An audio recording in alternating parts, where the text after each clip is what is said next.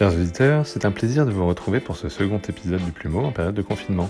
Cette fois-ci, toute l'équipe du Plumeau vous propose sa bibliothèque de confinement, c'est-à-dire les livres qui nous ont plu et que nous vous recommandons pour vous égayer ou pour apprendre en cette période difficile. Nous vous proposons un petit tour du monde littéraire, d'abord avec Claude, qui nous présentera un grand auteur italien, puis Jean parlera de deux livres qu'il a lus sur la Russie. Ensuite, je vous présenterai euh, La guerre sans limite, un livre sur la stratégie militaire chinoise. Et enfin, Retour en Europe par la Grande-Bretagne, avec les mémoires de Churchill que nous présentera Xavier. Mais pour commencer, nous avons demandé à Laurent Dandrieux, journaliste à Valeurs Actuelles, de nous ouvrir les portes de sa bibliothèque, juste pour vous. Alors bonne écoute Bonjour, je suis Laurent Dandrieux. L'équipe du Plumeau m'a demandé de vous parler d'un livre dont je recommanderais particulièrement la lecture durant cette euh, période de confinement et mon choix s'est porté sur un roman de Jean Giono, Le Hussard sur le toit. Le Hussard sur le toit, c'est un roman qui est paru en 1951 et qui marque une sorte de tournant dans l'œuvre de Giono, qui était essentiellement composé jusqu'alors de, d'épais romans euh, provinciaux, marqués par une sorte de, lyrisme tellurique qui l'est permis, euh, et c'est mon cas, de trouver un peu fatigant.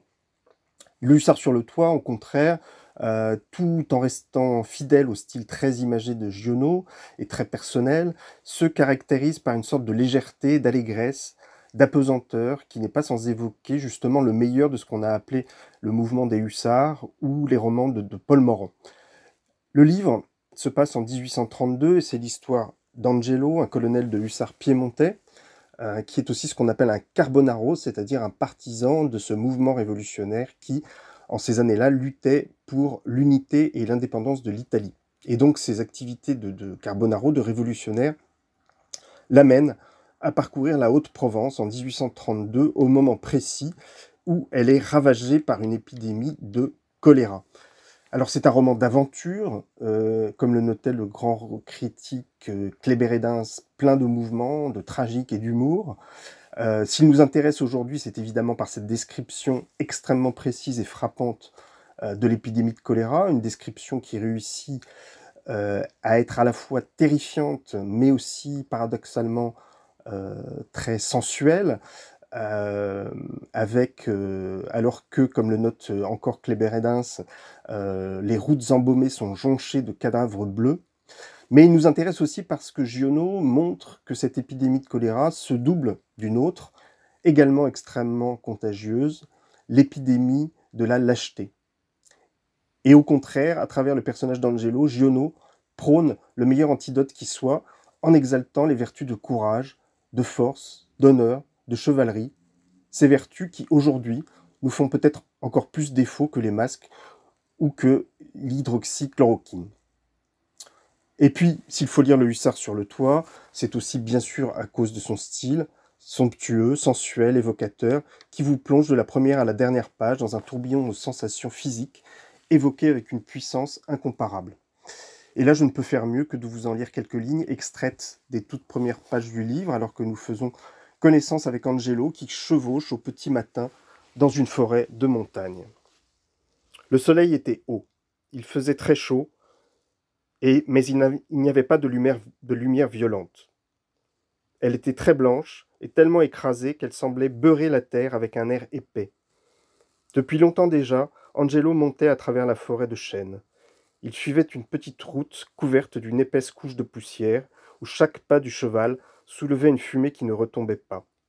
À travers le sous-bois râpeux et desséché, il pouvait voir à chaque détour que les traces de son passage ne s'effaçaient pas dans les méandres de la route en dessous.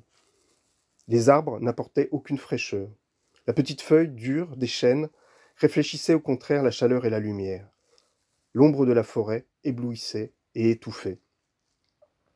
Sur les talus brûlés jusqu'à l'os, quelques chardons blancs cliquetaient au passage, comme si la terre métallique frémissait à la ronde sous les sabots du cheval. Il n'y avait que ce petit bruit de vertèbres, très craquant malgré le bruit du pas assourdi par la poussière, et un silence si total que la présence des grands arbres muets devenait presque irréelle. La selle était brûlante. Le mouvement des sangles faisait mousser de l'écume. La bête suçait son mort et de temps en temps se raclait le gosier en secouant la tête. La montée régulière de la chaleur bourdonnait comme d'une chaufferie impitoyablement bourrée de charbon. Le tronc des chênes craquait. Dans le sous-bois sec et nu comme un parquet d'église, inondé de cette lumière blanche sans éclat, mais qui aveuglait par sa pulvérulence, la marche du cheval faisait tourner lentement de longs rayons noirs. La route qui serpentait à coups de reins, de plus en plus raide pour se hisser à travers de vieux rochers couverts de lichen blanc, frappait parfois de la tête du côté du soleil. Alors, dans le ciel de craie s'ouvrait une sorte de gouffre, une phosphorescence inouïe, d'où soufflait une haleine de four et de fièvre visqueuse, dont on voyait trembler le gluant et le gras. Voilà, j'arrête là. Euh, cette description extraordinairement imagée, dont j'espère qu'elle vous aura donné envie de lire ou de relire Le Hussard sur le toit de Jean Giono. Merci, au revoir.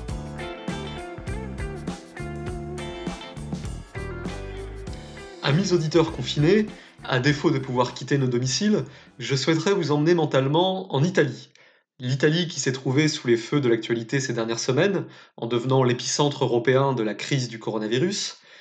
Les images de la Lombardie endeuillée, de Rome désertée et de Naples terriblement silencieuse ont marqué les esprits partout dans le monde, et notamment en France avant que nous les connaissions à notre tour. Dans un registre plus joyeux, il en a été de même pour les chants au balcon et les concerts d'immeubles, qui sont d'abord apparus en Italie avant d'être repris chez nous et ailleurs. Si les images de ce pays nous ont tant remués, avant même que nous ne soyons concernés par le même mal, c'est peut-être parce qu'il ne s'agissait pas de n'importe quelle nation. Un homme qui n'aime pas l'Italie est toujours plus ou moins un barbare, écrivait Félicien Marceau. Eh bien, je suggère de saisir la période que nous traversons pour redécouvrir notre sœur latine tout spécialement à travers sa littérature. Je souhaiterais notamment vous faire découvrir un auteur contemporain, Alberto Garlini, et le roman vraiment extraordinaire qui l'a fait connaître en France, Les Noirs et les Rouges, publié chez Gallimard et désormais disponible en poche dans la collection Folio. L'histoire commence en 1968, dans une Italie touchée comme la France par la contestation universitaire et les troubles politiques.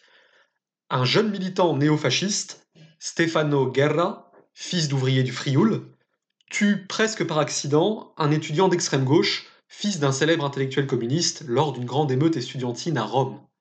La vie de Stefano bascule alors dans un état de semi-clandestinité, tandis que l'Italie rentre dans ce qu'on appellera plus tard les années de plomb, une période de 15 ans, de la fin de la décennie 60 au début de la décennie 80, marquée par une succession d'attentats et d'assassinats, commis par des groupes armés de gauche radicale et de droite radicale, plus ou moins manipulés par les services secrets et des puissances étrangères dans un contexte de guerre froide, c'est ce qu'on a appelé la stratégie de l'attention.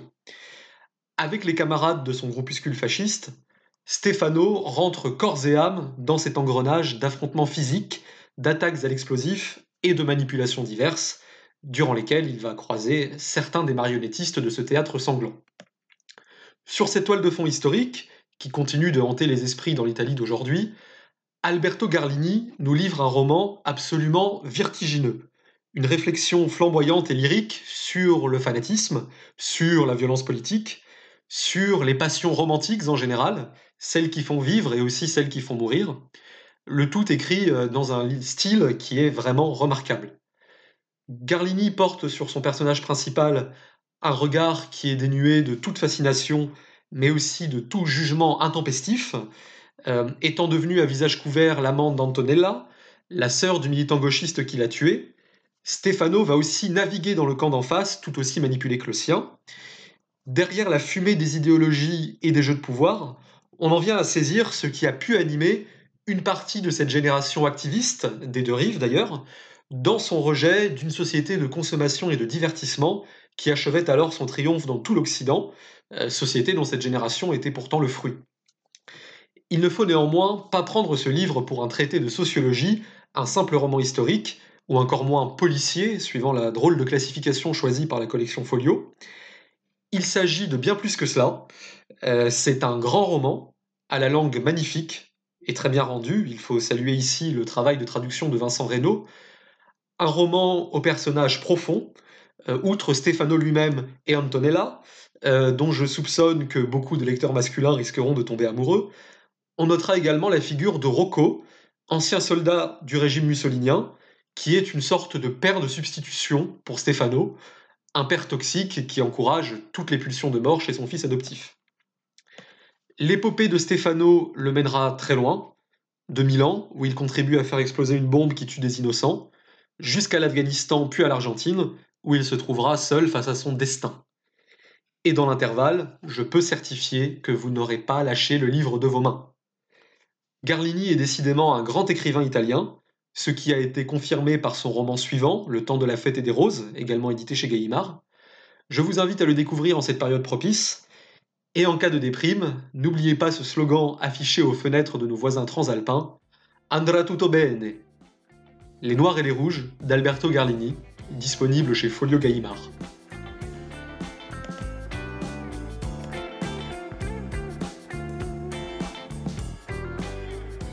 Pendant ce temps de confinement, j'ai eu la chance de lire deux ouvrages passionnants sur la Russie. Le premier, édité chez Fayard, s'intitule Les Romanov, une dynastie sous le signe du sang, d'Hélène Carrère d'Ancos. Le second, écrit par Elena Pérou, est disponible aux éditions du Rocher et s'appelle simplement Un Russe nommé Poutine. Ces deux Hélènes sont toutes les deux françaises et russophones. La première est secrétaire perpétuelle de l'Académie française et est mondialement reconnue pour son travail d'historienne sur la Russie. La seconde a conseillé le président Chirac à l'Élysée au début des années 2000, à l'époque de l'arrivée au pouvoir d'un certain Vladimir Poutine. La couverture du livre sur les Romanov est particulièrement marquante. On y retrouve une icône sur laquelle sont représentés Nicolas II et sa famille, assassinés en juillet 1918 par les soviétiques. Ils seront ensuite canonisés comme martyrs par l'Église orthodoxe. L'histoire de la Russie se lit comme un roman aux multiples tragédies et rebondissements. L'histoire de cette grande nation est d'abord vieille de plus de mille ans et commence notamment par le baptême de Vladimir Ier et de tous ses soldats dans les eaux du Dniepr en 988. C'est aussi l'histoire d'un pays longtemps fasciné et attiré par l'Europe. Pour s'en rapprocher, l'un de ses plus grands arts, Pierre le Grand, réformateur volontariste, fera construire sur la Baltique, à la fin du XVIIe siècle, sa nouvelle capitale, Saint-Pétersbourg. Ce qui est d'ailleurs intéressant avec la Russie, c'est de voir jusqu'à quel point ces élites dirigeantes ont longtemps été littéralement passionnées par la France, au moins depuis le grand siècle de Louis XIV. Bien plus tôt, en 1051, c'est une princesse russe, Anne de Kiev, que le roi de France avait choisie pour reine. En plus de ces liens véritablement charnels, il existe des liens intellectuels forts, visibles par exemple au XVIIIe siècle par l'intérêt vif que portait aux Lumières françaises Catherine II, véritable héritière de Pierre le Grand. Celle-ci s'en éloignera néanmoins au moment de la Révolution française, en voyant avec effroi ses excès sanguinaires. Il m'a semblé néanmoins, au cours de la lecture de ces ouvrages, que le véritable partenaire européen de la Russie a toujours été davantage la Prusse puis l'Allemagne que la France. Souvent, les tsars se sont entourés de conseillers, voire de ministres allemands. Catherine II elle-même était d'origine prusse et s'était convertie du luthérianisme à l'orthodoxie pour épouser celui qui deviendra Pierre III, grand prussophile et admirateur de Frédéric II. De plus, n'était-ce pas aux côtés de l'Empire allemand et de l'Autriche qu'Alexandre II a pris part à l'entente des trois empereurs en 1871 Plus récemment encore, n'est-ce pas en ex-RDA que Vladimir Poutine, qui était germanophone, a servi dans les années 1970 et 1980 alors qu'il travaillait comme agent du KGB Enfin, ce qui me reste de ces lectures sur la Russie, c'est aussi l'image d'un territoire gigantesque en perpétuelle expansion. De l'âpre conquête de l'Est, représentée par la construction progressive du mythique transsibérien, dès la fin du XIXe siècle, jusqu'au rattachement de la Crimée en 2014, la Russie est devenue peu à peu le pays le plus étendu du globe, couvrant à présent une surface de plus de 17 millions de kilomètres carrés. Ce géant cherchera toujours à conserver un accès aux mers chaudes. En mer Noire, par exemple, avec le port de Sébastopol, et en Méditerranée, en passant des accords stratégiques avec certains pays du Moyen-Orient, comme la Syrie. La Russie a toujours cherché également à préserver son unité. Si les Slaves constituent le cœur du peuple russe, les Tatars, les Ouzbeks et tant d'autres peuples d'Asie centrale en sont encore aujourd'hui largement partie prenante. De même, la religion chrétienne orthodoxe est le véritable terreau dans lequel continue de s'épanouir la mère patrie. Néanmoins, la présence de l'islam y est également multiséculaire et en cela encore aujourd'hui complètement intégrée à la nation. On se souvient cependant des terribles attentats des années 1990 et du près de 80 000 hommes déployés lors de la deuxième guerre de Tchétchénie en 1999. Malgré cette histoire commune avec l'Europe, aujourd'hui, la Russie semble regarder davantage vers l'Asie. En 2012, Vladimir Poutine, nouvellement réélu, s'est rendu pour son premier voyage présidentiel dans la Chine de Hu Jintao.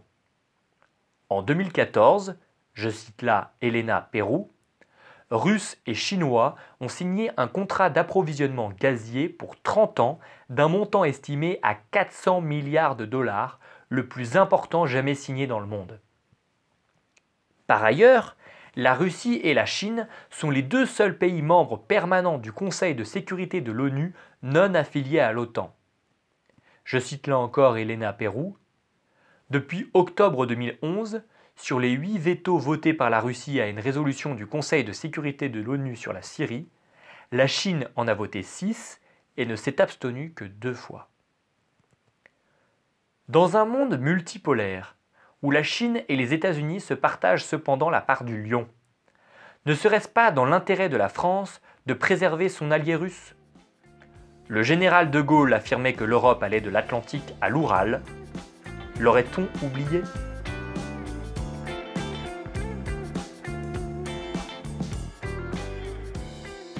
Alors de mon côté, je vous propose de continuer notre voyage vers l'Est. Après l'Italie avec Claude et la Russie avec Jean, nous allons aller jusqu'en Chine. La Chine, ce pays dont nous vient l'épidémie de coronavirus, qui impressionne autant qu'il inquiète et dont en fait nous ne comprenons encore que peu le fonctionnement et les objectifs. Alors ce manque de compréhension est problématique car à bien des égards nous sommes rentrés dans une forme de nouvelle guerre froide au niveau mondial où pour faire schématique, la Chine mène depuis euh, des décennies une guerre continue à l'Occident, sans que ce dernier s'en soit véritablement rendu compte, ou du moins jusqu'à l'élection de Donald Trump aux États-Unis. Alors pour comprendre la nature de cette guerre, qui ne ressemble à rien de ce que l'on a connu et qui sort du cadre dans lequel les Occidentaux ont toujours raisonné, je vous recommande de lire un livre qui s'appelle La guerre hors limite. C'est un livre écrit par deux colonels de l'armée populaire de libération chinoise qui a été publié en 99. Et bien qu'il date du coup d'environ 20 ans, euh, il est toujours aussi euh, actuel et contemporain puisque c'est vraiment la stratégie qui est appliquée par la Chine euh, depuis ces années-là et depuis bien plus longtemps en réalité. Alors ce livre décrit une stratégie de guerre asymétrique qui peut permettre à des pays en développement de triompher sur le long terme d'ennemis aux armées plus fortes et plus avancées technologiquement que les leurs. Pour ce faire, les auteurs Kiao Lang et Wang Xiangsui commence par expliquer comment la nature de la guerre a changé. Euh, depuis que nous avons atteint l'armement ultime en termes de capacité destructrice, c'est-à-dire la bombe nucléaire, les avancées technologiques se sont concentrées en fait sur des armements plus précis euh, et parfois en réalité plus destructeurs. Ainsi, un virus informatique a réussi à détruire plus de centrifugeuses iraniennes que les plus grosses des bombes américaines euh, ne l'auraient jamais pu. Cette idée n'est pas nouvelle en Chine et euh, Sun Tzu, dans son Art de la guerre, qui est un livre qui avait été écrit autour de 250 avant Jésus-Christ, expliquait déjà que la guerre consistait en l'utilisation de tous les moyens possibles pour empêcher l'ennemi de faire la guerre. Ceci inclut l'attaque systématique de son économie, par exemple par le commerce ou l'attaque de son système financier, de ses institutions civiles, par exemple en corrompant ses hauts fonctionnaires, et même jusqu'à son système de pensée, euh, par la guerre psychologique et la propagande, afin d'empêcher euh, le peuple et le pays de se défendre, et de saper sa volonté de faire la guerre. Alors de ce fait, euh, aujourd'hui encore plus qu'hier, le monde entier, que ce soit le monde physique, la Terre, les mers, l'air, l'espace, comme le monde cyber des réseaux, est devenu un vaste champ de bataille et la guerre n'est plus restreinte à un endroit précis du monde physique, comme c'était le cas euh, avant. Nous sommes déjà habitués à l'idée de guerre dans l'espace cyber, avec la possibilité que des hackers, des hackers travaillant pour le compte d'États ennemis cherchent à discréditer les hommes et femmes politiques d'un pays, cherchant ainsi à discréditer également l'ensemble du système démocratique du pays visé, dans le cas par exemple des États-Unis ou de la France. Mais les auteurs de ce livre vont beaucoup plus loin en imaginant même à l'avenir de pouvoir mener une guerre écologique en provoquant par exemple une sécheresse, afin d'ensuite apporter de l'aide humanitaire sous condition, ou simplement de laisser la situation dégénérer. Sous ce prisme, un certain nombre de comportements de la Chine se mettent à faire parfaitement sens, par exemple le fait qu'elle soit persuadée que les mouvements de contestation à Hong Kong soient en réalité pilotés directement par les États-Unis, euh, reflète sa conception de la guerre sans limite, puisque si la Chine euh, était à la place des États-Unis, en fait, elle chercherait à déstabiliser la Chine par tous les moyens, dont évidemment le fait de fomenter des révoltes euh, à Hong Kong. Donc finalement, pour résumer la pensée stratégique qui est développée dans ce livre et qui est très riche, cette pensée stratégique est également largement partagée dans les instances dirigeantes chinoises actuelles, tant dans l'armée que au sein du Parti communiste chinois. Je citerai un des auteurs qui, dans une interview, a déclaré que, je cite, la première règle de la guerre hors limite est qu'il n'y a pas de règle, rien n'est interdit.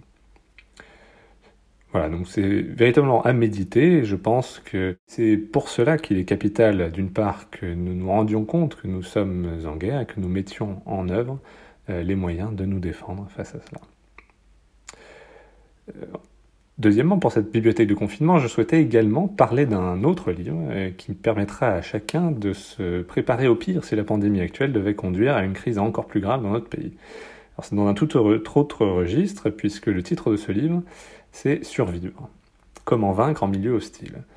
C'est écrit par le docteur Xavier Maniguet, un médecin français et aventurier des temps modernes, mort dans un crash d'avion en 2009. Ce livre ne se lit pas comme un roman, mais plutôt comme une sorte de petite bible de la survie en milieu hostile dont on lirait un passage ou l'autre suivant nos besoins du moment.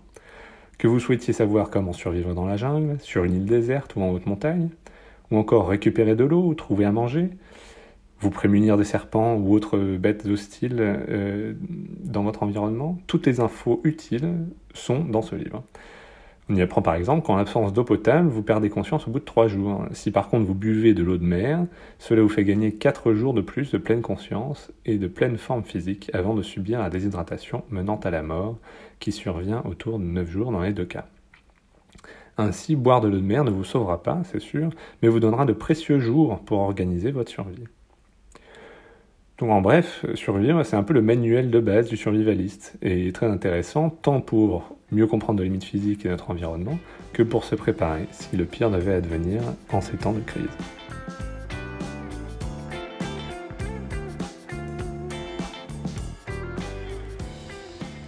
Bonjour à tous, après la Russie avec Jean, l'Italie avec Claude et la Chine avec Florian, je vous emmène outre-Manche chez nos meilleurs ennemis, les Anglais.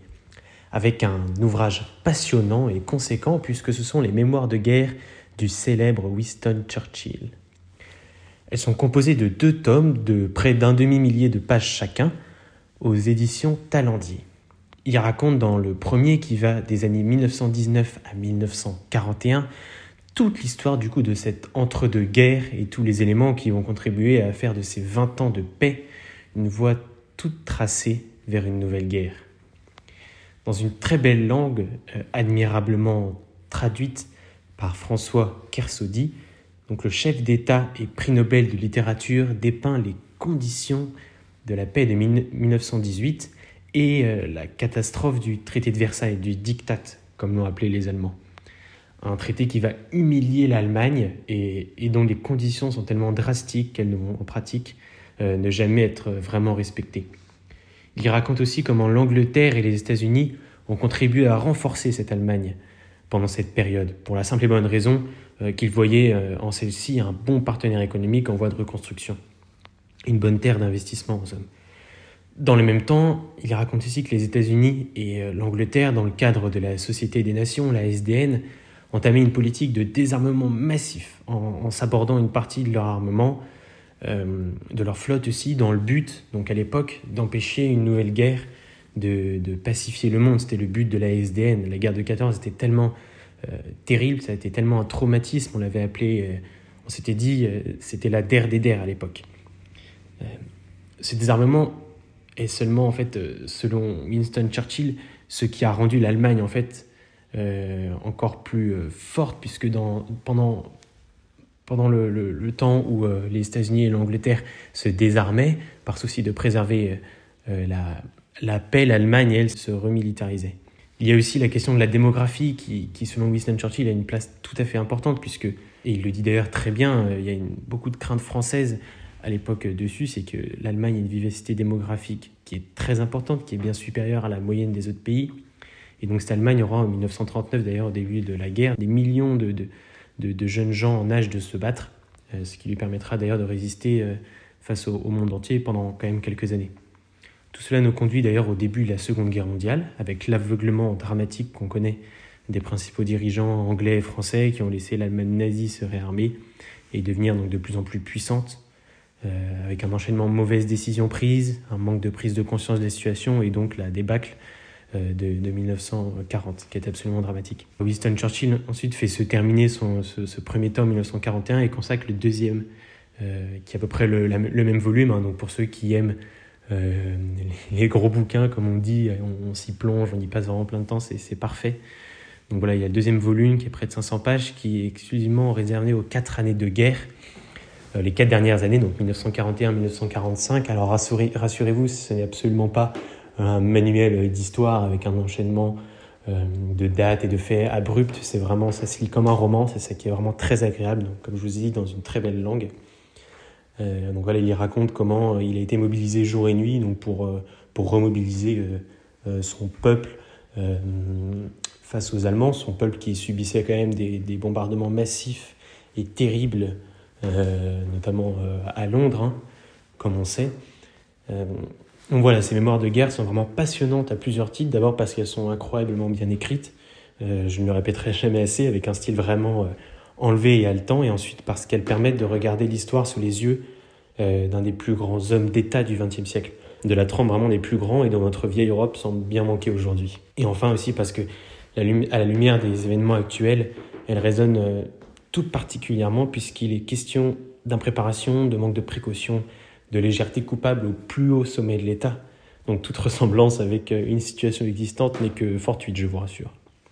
Donc l'histoire est toujours pleine d'enseignements et ceux dans Winston Churchill ne peuvent pas nous faire de mal. Chers auditeurs, je vais vous quitter avec cette euh, magnifique citation de, Jacques Bainville euh, qui peut résumer en fait assez bien la, la, vie de Winston Churchill pendant cet entre-deux-guerres. Jacques Bainville disait Les démocraties ont coutume de reprocher à ceux qui ont prévu les événements de les avoir causés. Et voilà, chers auditeurs, c'est la fin de cette bibliothèque de confinement. Nous espérons que cela vous a plu et nous vous donnons rendez-vous pour de prochains épisodes. En attendant, prenez soin de vous et bonne lecture.